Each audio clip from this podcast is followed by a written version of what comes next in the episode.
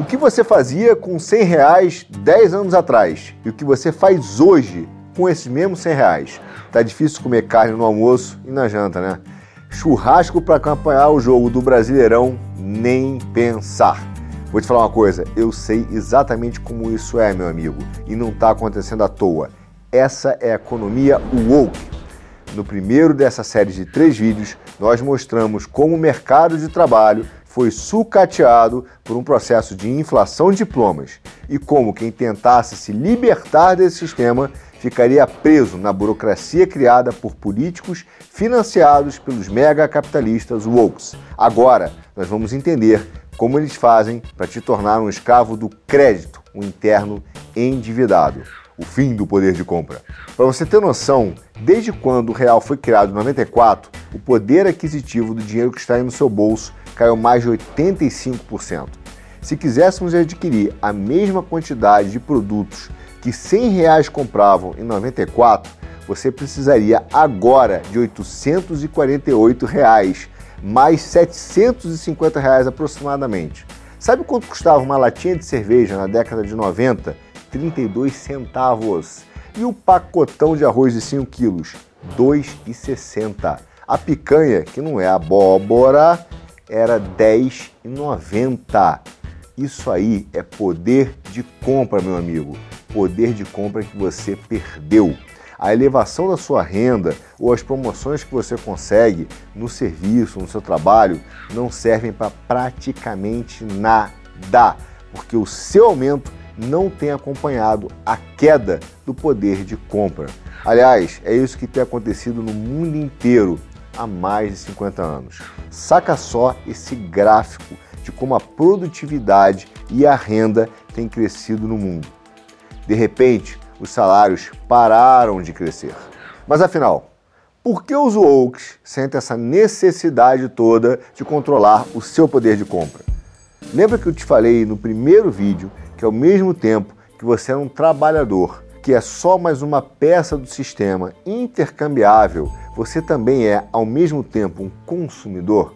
Pois é, só que aí tem um problema para os mega poderosos.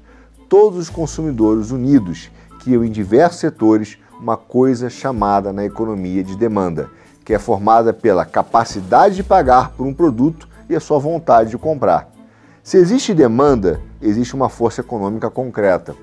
E isso poderia gerar um efeito de direcionar, a partir da ação de todos esses consumidores juntos, eu e você, um enorme volume de dinheiro para empresas que ainda têm livre iniciativa e não estão sob a completa pauta dos wokes, ou seja, uma espécie de munição financeira. Você quer ver um exemplo?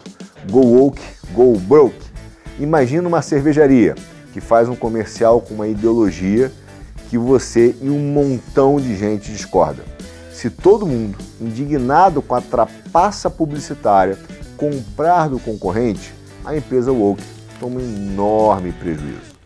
É isso que aconteceu, inclusive com uma empresa norte-americana dona da cerveja Bud Light.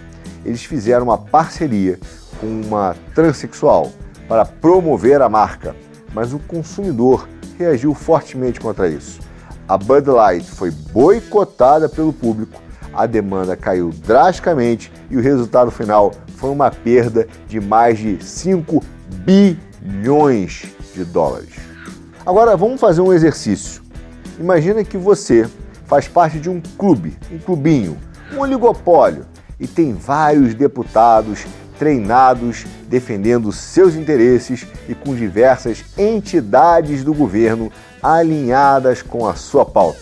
Me fala uma coisa, por que você vai correr o risco de gastar milhões de reais em campanhas de venda e ter um prejuízo bilionário se você pode convencer o Estado a aprovar uma lei que vai fazer com que o governo compre e ainda por cima seja obrigado a distribuir por exemplo, hum, deixa eu pensar, absorventes. É muito mais fácil fazer uma venda de bilhões de reais por ano para um só cliente que você inclusive controla do que ter de conquistar o coração duro e exigente do consumidor como nós. É isso, meu caro. Vale para tablets, vale para cozinha solidária, para bolsa isso, para bolsa aquilo. Quanto menos poder de compra você tem, menos poder de escolha, maior é o poder do Estado para te dar aquilo que você não consegue comprar. E continuar fazendo com que os megas empresários lucrem cada vez mais, enquanto você fica aí comendo tal churrasco de abóbora. Mas você pode dizer, ah, Arthur, mas aí as pessoas não iam se revoltar com uma situação dessa, de não poder escolher e comprar seus produtos e ter que implorar para o Estado? Sim, e é por isso que o sistema precisa te dar o tiro final. Ao invés de focar no crescimento da sua remuneração, renda, salário, o único mecanismo que os WOKs permitem que seja usado para você gastar mais se chama endividamento.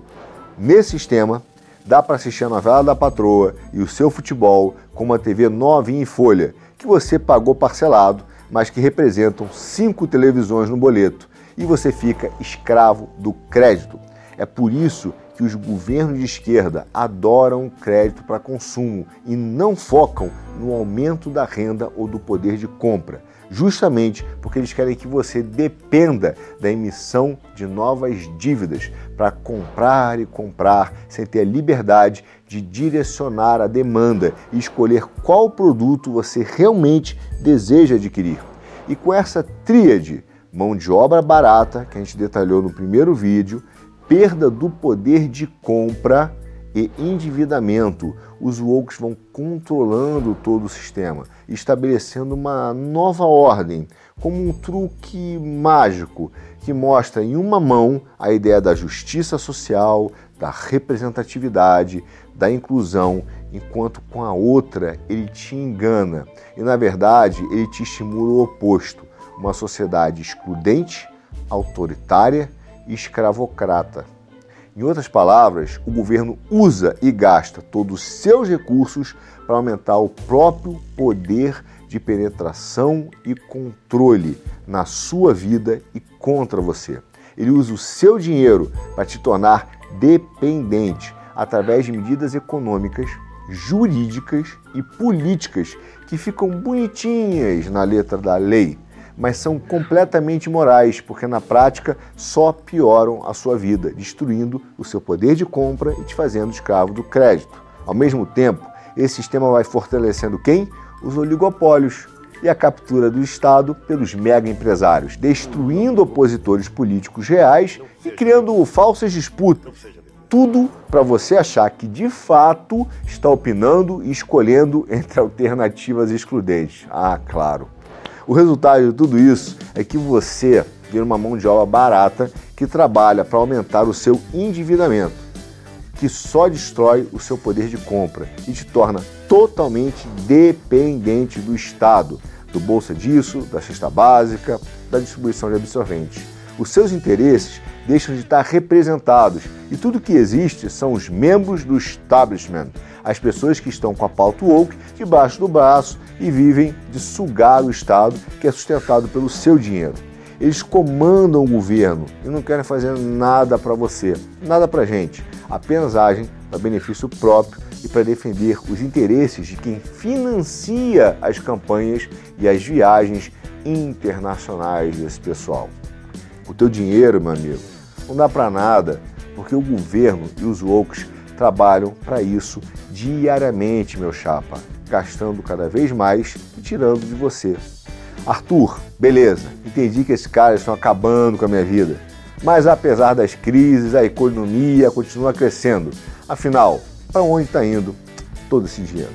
E é exatamente isso que nós vamos descobrir na parte 3. Mas espera aí, aguenta aí. Agora que você entendeu como e por que eles se tornaram cada vez mais endividados, compartilhe esse vídeo no Zap para aquele amigo que também não está conseguindo nem pagar a gasolina do carro e ainda por cima tem que fazer várias dívidas. Nos vemos no próximo vídeo e um abraço.